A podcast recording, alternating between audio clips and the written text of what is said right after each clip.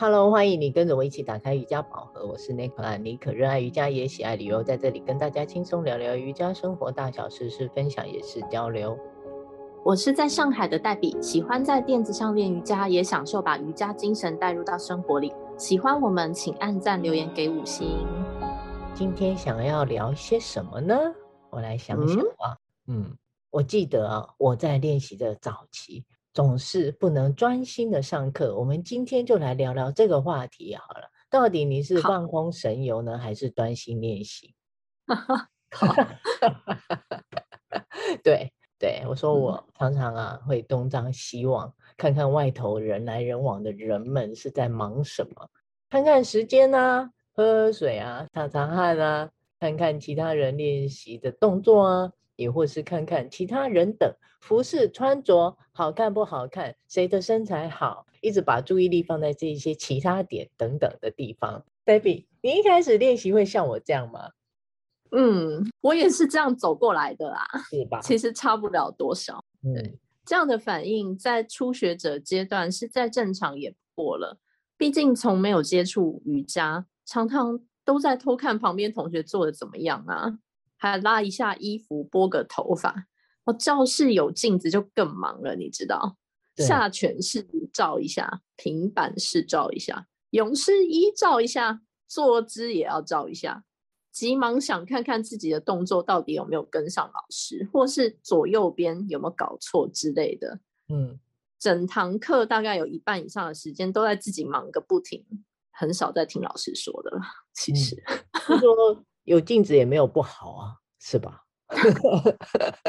在早期，我觉得是可以看到自己的动作。有时候真的是也要让学生自己稍微看一下，不然你光听老师讲，其实自己也搞不清楚。哎，我就觉得我做的很好啊，怎么样？也对，对。尤其啊，我记得啊，在八支的课程里面，更是让我当时哦摸不着头绪。为什么大家都不讲话？这我之前其实讲过很多次，表情都好端正肃穆。今天。我们就好好的来探讨一下，为什么上瑜伽课要保持这样的专注呢？这个我想就先请你分享好了，因为你绝对比我更深刻的体验。以前看你练习就正经八百的，跟我的不正经差异非常的大。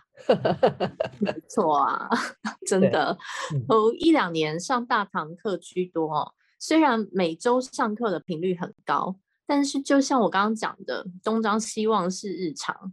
也常会发生人在心不在的飘渺神游状态，就人的肉体在课堂跟着老师做口令动作的，但常常心啊跟脑袋还留在办公室，想着哪些事忘了做啊，明天要立刻联系广告公司的谁谁谁啊，或是已经跑到下课后要跟朋友去吃什么麻辣火锅大餐等等，脑子里 对。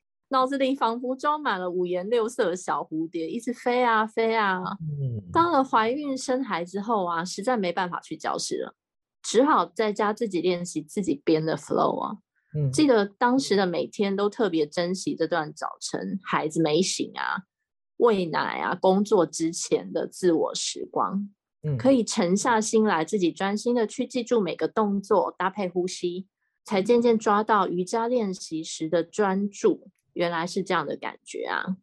当这个闪光时刻出现以后，反过头来看，才意识到几年前在贵妇瑜伽馆的练习，虽然也算是勤劳那种猛刷课的学生，但因为课间的发散走神的时间实在太多了，也造成我在课堂上所接收到的及身体的感受，并没有跟上课时间的长度成正比的提升。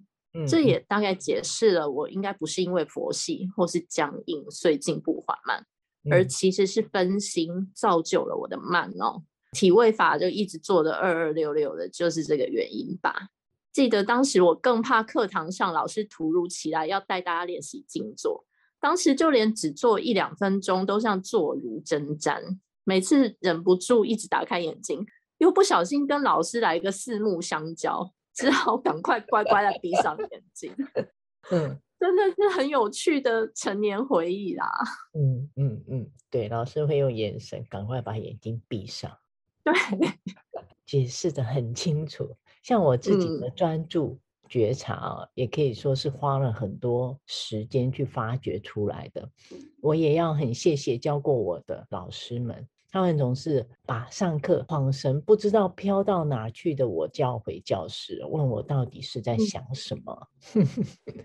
就这样，我都在想，等一下下课要吃什么，都一样哎、欸。对，或是上班恼人的事情，就像你刚刚讲的，也或是我都是会用很玩乐的心态哦。心态太快活，常常也会露出很多小动作或是小表情，常常也是被老师点名，要专注，不要分心，要认真，不要老是吐舌头。就这样被老师这么叫着叫着，才发现自己身上的问题怎么好多好多，越来越多。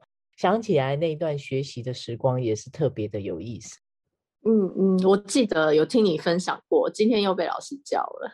对，不过说到这被老师点名啊，我从来没有被叫过哎、欸。是，我猜想我大概是假装认真界里面的大师，不是瑜伽大师哦，是假装认真的大师哦。以前又是不爱笑的我，你知道，常常苦着一张脸，老师可能以为我已经很努力在练习了，殊不知黛比同学在努力的外表下，内心跟脑袋其实在放空了。哦、那你真的很会演呢，我也觉得你真的很认真呢。现在真的很认真，但当时看起来也不差啊。好 好，我印象我自己的经验哦，印象深刻是到了某个阶段，我上了一位老师的课程哦，要我闭着眼睛听老师说，不要东张西望的练习。因为我们的动作体位已经清楚了，也不是太复杂。老师的这个方式哦，只让我维持耳朵的这个感官，其他的部位都把我关闭了起来。我开始必须让自己很认真的听哦，很认真的感受到自己的身体，很认真的做动作，就这样的。方式哦，让我有了比较深刻的心理的一些觉察。我开始感觉到，怎么练习起来的心理的感受度差这么多。经过那个阶段的练习过程，才对于所谓的专注，才算是真正的开始启动。嗯，我这两年练阿斯汤加也是才有比较深的感触，是因为他必须保持高度的专注嘛，毕竟这是一套自我练习。没有像大堂课的老师在前面告诉你手怎么放，脚怎么摆。老师在头几天可能教过你新的动作，要怎么呼吸，动作怎么做，还有凝视点要看哪里之后，其余时间只会在你非常需要他的时候，默默的出现，给予一点点的辅助。所以每个练习者在 Ashtanga 的教室里才是主角，最值得依赖跟相信的是自己的身体和心智。那整套练习练下来，不要受到前后左右同学的影响，蛮不容易的，也需要长时间的锻炼。那很多人感觉 Ashtanga 强度很大，都在练飞来飞去的体位法啊、肌肉啊、灵活度啊、柔软度这些。那我这里想再澄清一下。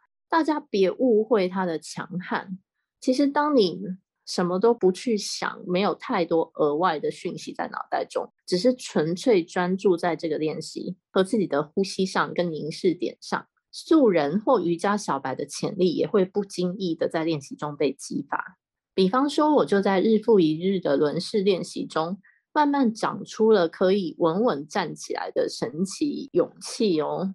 这真的是我从没想过自己可以做得到的一个体位法，也开始明白，原来这锻炼到的更多其实是心的专注和意志力。嗯，习惯成自然以后，开始练习把这个专注的特质在日常生活中融会贯通使用。例如说，一直读书很差的我是学渣嘛，但没想到在这一年还没过完，我已经看了八十几本书诶。嗯，看书速度之快，也治好拖延症了。然后看到书中适用于我自己的，也开始会想要尝试行动看看，也分享给我的家人、好朋友一起试试看。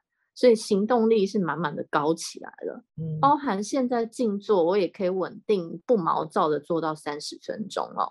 可以说是当你开始享受到瑜伽带给生活的美妙的化学作用。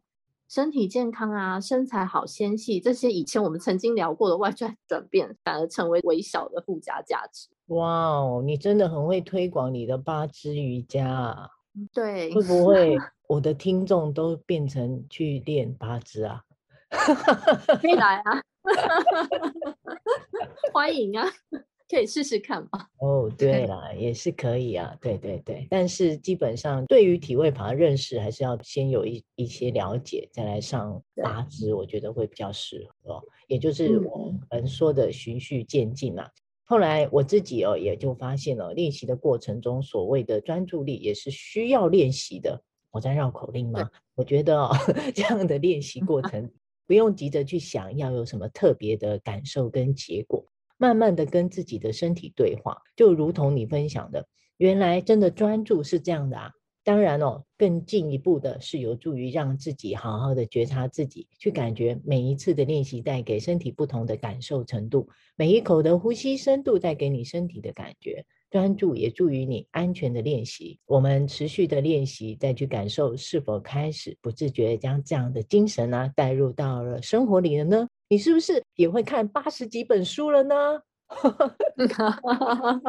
对对，一切的美好都是自然而然发生的，不用强求。这样这一个寻宝的过程呢，会更有趣，也是最美好的记忆，对吧？没错。时间呢也差不多了，欢迎上尼可脸书，尼可打开瑜伽宝盒，按赞追踪留言互动。尼可的线上教师课程还有瑜伽旅游持续推广。欢迎搜寻橘子猫瑜伽文山馆，或是私讯尼可老师。有兴趣欢迎与我联系报名体验。我们下周见，拜拜，拜拜。